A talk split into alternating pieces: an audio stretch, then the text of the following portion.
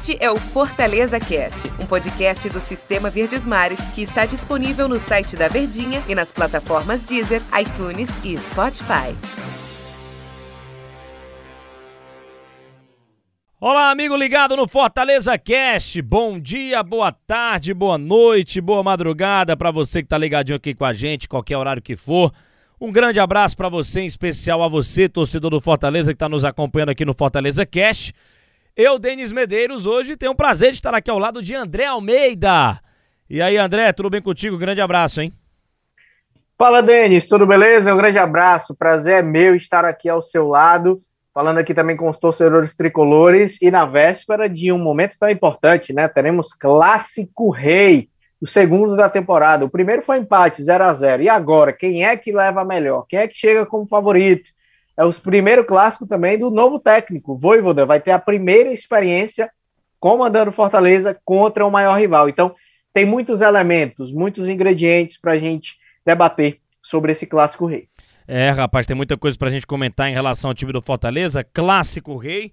Arena Castelão, 4 da tarde no sábado, cobertura total da Verdinha, para quem está no podcast. A gente vai estar tá junto nessa transmissão, já chamando toda a galera.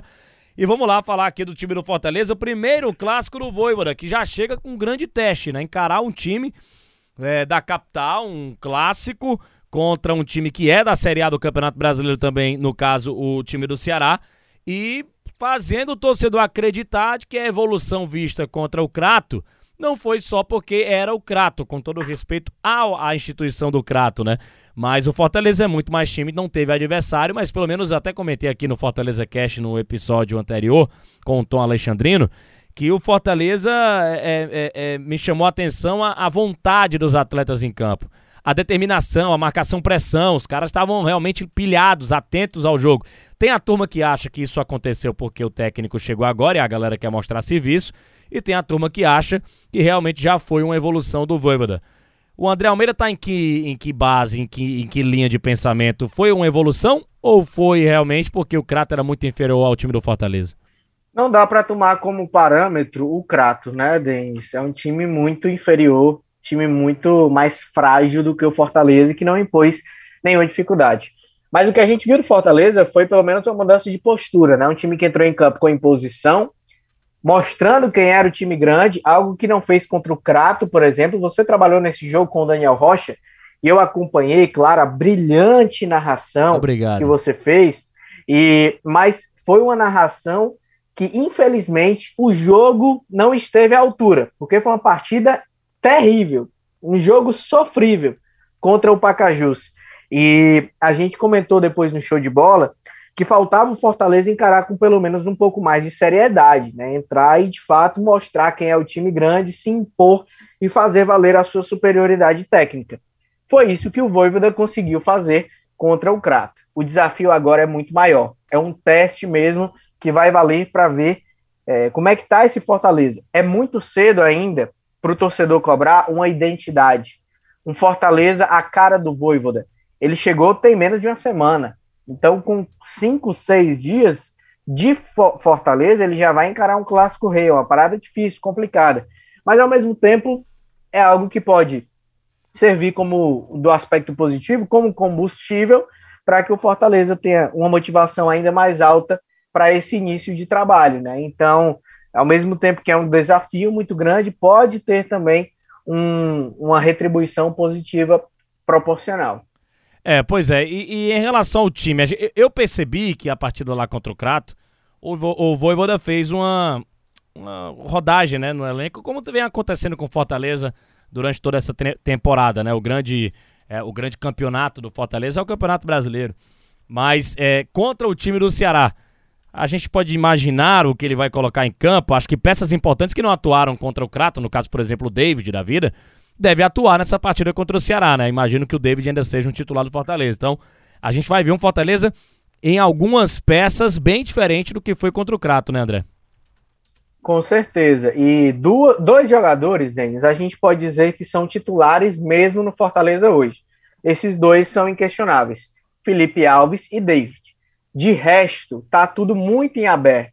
Então, o Voivoda vai fazer os testes, né? Vai tentar encontrar ainda o melhor Fortaleza e vai só realmente ter essa definição de time titular acredito eu, ao longo do Campeonato Brasileiro, que é o principal objetivo do tricolor. Mas a gente deve ver muitas mudanças, então, nesse começo de trabalho. Essas são as duas únicas unanimidades, Felipe Alves e David. De resto, tem o Robson, que fez gol, estava tendo um bom momento, né? Você tem o Felipe ali, que é um jogador que a gente imagina que estando bem fisicamente, clinicamente, ele é titular também no meio de campo. Você tem o Ederson também, que tem uma minutagem alta, então é um jogador que tem a confiança do, do, do, dos treinadores anteriores, e isso passa, essa informação passa também para o Voivoda. Então, na lateral esquerda é Bruno Melo ou Carlinhos, na zaga você tem o Quinteiro há mais tempo, mas tem o Tite chegando. Então, tem muitas situações para a gente observar. E o clássico vai ser a primeira oportunidade que a gente vai poder, de fato, observar o que é que o Voivoda pensa de time titular para hoje, para esse momento. Eu falei que não vai dar para a gente ver ainda uma cara do Voivoda no Fortaleza, mas vai dar para a gente imaginar o que é que ele pensa como ideal nesse momento, nesse começo de trabalho. Isso não quer dizer que no próximo Clássico Rei, que vai ser pela Copa do Brasil, né? Isso se as equipes não se enfrentarem, claro, na semifinal ou final do estadual. Mas na Copa do Brasil, no dia 2 de junho, que é o grande desafio dos dois clubes, muita coisa vai mudar. Então, daqui para lá tem muita água para passar debaixo dessa ponte, oh. mas no clássico desse sábado a gente vai poder imaginar o que é que ele pensa de time titular a nível de agora, né? A preço de hoje. A gente podia até fazer um exercício aqui de, de projetar o time do Fortaleza, mas de fato, confesso que tenho dúvidas para montar esse Fortaleza para essa partida contra o Ceará, porque é técnico novo é, e o Voivoda vai colocar, como o André Almeida disse aí, eu, eu concordo, o que ele pensa de melhor no Fortaleza, mas tem muita posição que a gente não sabe de fato quem é o titular e quem é o reserva do Fortaleza. Então vamos aguardar para ver essa escalação. Ela vai sair por volta das três da tarde no sábado para a gente definir quem, quem serão os titulares do time do Fortaleza. Mas falando em relação ao confronto em si contra o time do Ceará, esse clássico rei de tantos e tantos anos de história, né, de mais de 100 anos de história, é, se a gente pudesse passar aqui para o torcedor do Fortaleza no Fortaleza Cash, um ponto forte do adversário, no caso o Ceará, e um ponto fraco do Ceará, para o Fortaleza tomar proveito. E aonde é também que o Fortaleza pode ganhar esse clássico? Onde é que o Fortaleza pode ter um ponto forte, o Voivoda é, usar esse ponto forte para ganhar do time do Ceará? Denis, essa pergunta ela é difícil de ser respondida porque a gente não sabe qual time o Ceará vai mandar a campo, né? Tá uma grande, um grande mistério, uma grande incógnita. Eu, eu, é time titular, é time alternativo? Eu acredito, tem... eu acredito que seja alternativo, viu? Não sei se o Guto vai arriscar o time titular, não. Imagino que vai ser também um alternativo e até talvez mesclado, assim, alguns Sim. jogadores do time titular. E aí eu entro já num ponto forte do Ceará, que é o sistema defensivo. E acredito que ele vai com Richard Luiz Otávio e Messias. Esse trio deve jogar. As laterais acredito que deve Buiu e Kelvin, ele dá uma rodada. Mas é, a dupla de zaga e o goleiro, acredito que ele mantém. É um ponto muito forte do Ceará, é o sistema defensivo. É né? um time que sofre poucos gols. É difícil ser vazado. E apontar um ponto fraco, é, é, aí entra muito nessa questão, né? De que a gente não sabe qual é o time que vai em campo para analisar sistema ofensivo e, e tudo mas talvez o é difícil. Talvez o aspecto emocional seja algo que o Ceará precisa recuperar, porque vem de um baque, de uma perda de Copa do Nordeste para o Bahia em casa, nos pênaltis, com o contexto todo que a gente já conhece. Teve aquela confusão generalizada no final, depois um resultado ruim também em casa contra o Arsenal de Sarandi, em que nitidamente o time sentiu ainda o golpe, né, acusando ainda o golpe da perda da final, então é um time que ainda vem buscando recuperar esse psicológico da, da, do impacto que teve pela perda da Copa do Nordeste. Então talvez esse seja um aspecto aí que o Fortaleza possa explorar, ter uma, uma força mental, uma força psicológica para saber jogar o clássico, né? Que é um jogo diferente, é um jogo que exige algo a mais, e esse pode ser um aspecto sim para o tricolor aproveitar. E a questão do, do Fortaleza também, ponto forte, né? O que é que o, o Fortaleza traz pro, de, de, de, de oportunidades para o Voivoda trabalhar mais em cima do time do Fortaleza para utilizar até no clássico, né? Se esse time que ainda não rendeu do jeito que o torcedor tá esperando na temporada, nem na Copa do Nordeste, nem no Campeonato Cearense, nem nos jogos em que disputou a Copa do Brasil, o que é que o Voivoda pode tirar de qualidade desse time do Fortaleza com as principais peças em campo para esse confronto contra o time do Ceará aqui, André? O que é que ele pode trazer de bom, colher de bom desse grupo do Fortaleza? a intensidade, né? Que é algo que os próprios jogadores têm falado muito. Se ele economizou a bateria de alguns jogadores no meio de semana, não colocando para jogar os 90 minutos, já avisando o Clássico Rei, e o Fortaleza tem somente um objetivo até o início do Campeonato Brasileiro, que é o Campeonato Cearense. Não está em nenhuma outra disputa. Já tinha sido eliminado da Copa do Nordeste anteriormente para o Bahia.